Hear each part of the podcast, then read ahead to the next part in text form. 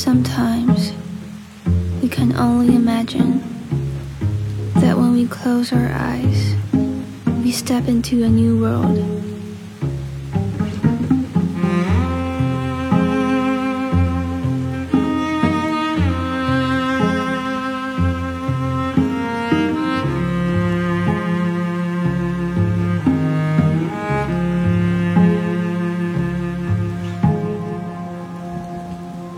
It's gonna be okay.